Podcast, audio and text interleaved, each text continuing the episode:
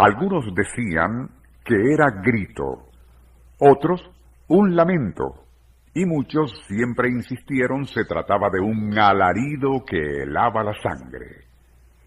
Fueron bastantes los trasnochadores en la Caracas aldeana de comienzos del siglo XX, quienes aseguraron haberse topado de noche con la Sayona. Tal fue el caso de un tal Severino Parra, quien cierta madrugada, y tras haber estado bebiendo en uno de los bares que existían en el antiguo Silencio, se encaminó rumbo a su casa en San José. Faltando pocas cuadras para llegar y encontrándose un poco más allá de los telares, divisó en medio de cierta callejuela a una muy delgada silueta femenina. Vestía saya de color negro y su larga melena del mismo color le llegaba hasta la cintura. Sus pies estaban descalzos, algo extraño para andar deambulando en una fría madrugada de noviembre. Pero aún así, y sintiéndose émulo de don Juan Tenorio, Severino decidió abordarla.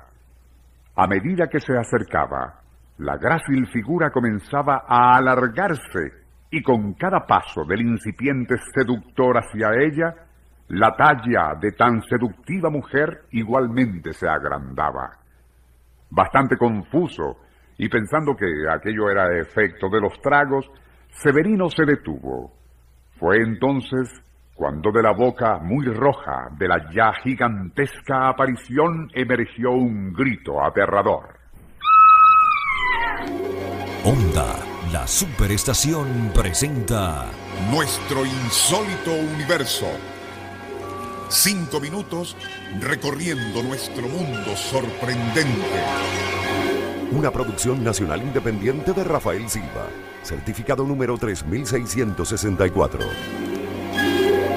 Se ignora cómo reaccionó Severino Parra ante aquello, pero es bien seguro que debió quedar totalmente sobrio de inmediato. Don José García de la Concha, en su ameno libro sobre la vida y costumbres de la vieja Caracas, comenta, eran muchas las historias de muertos, espantos y aparecidos, pero entre todos descollaba el de la Sayona, dama escalofriante que vestía una saya negra muy ajustada hasta la cintura y largos faldones.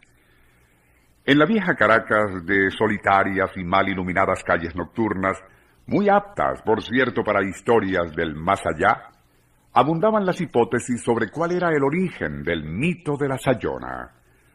Una de tantas sostenía que se trataba del alma en pena de cierta dama española tan fogosa como atractiva, quien, y durante la época colonial, había sido sorprendida por su esposo, un rico hacendado, haciendo el amor en los establos de la mansión con uno de los esclavos negros.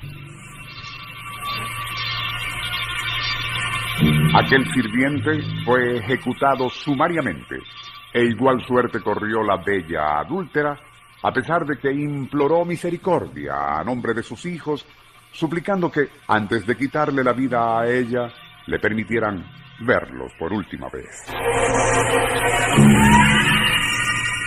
Petición que le fue negada por el marido burlado, quien para hacer aún más dolorosa su muerte, le hizo saber que los inocentes niños serían igualmente ajusticiados, ya que, sabiéndola ahora una vulgar ramera, no tenía cómo saber si aquellos hijos eran suyos o producto de otros actos adúlteros que ella habría cometido. De ser cierto lo anterior, es bastante probable que a partir de entonces surgiera el mito de una madre fantasmal recorriendo enloquecida calles y caminos después de medianoche en búsqueda de sus hijos asesinados. Se podría pensar que ya bien entrado el siglo XX y con el advenimiento de la modernidad, esa leyenda de la Sayona perdiese vigencia, y así parece haber sido, por lo menos en el área capital, aunque no en zonas rurales del interior, y como lo atestigua correspondencia recibida en este programa con relatos donde los remitentes aseguran haber tenido encuentros nocturnos con seductoras féminas quienes inesperadamente se agigantaban. Onda, la superestación presentó Nuestro insólito universo. Email insólitouniverso arroba unionradio.com.be. Libreto y dirección Rafael Silva. Les narró Porfirio Torres.